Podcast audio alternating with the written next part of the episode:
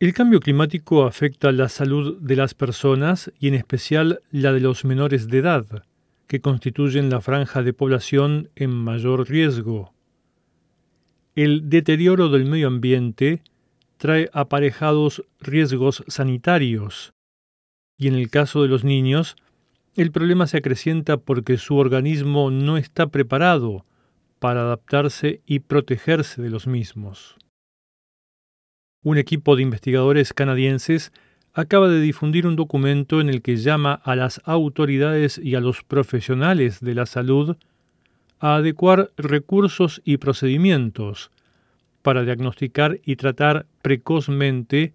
los posibles trastornos. Más detalles en el reportaje adjunto.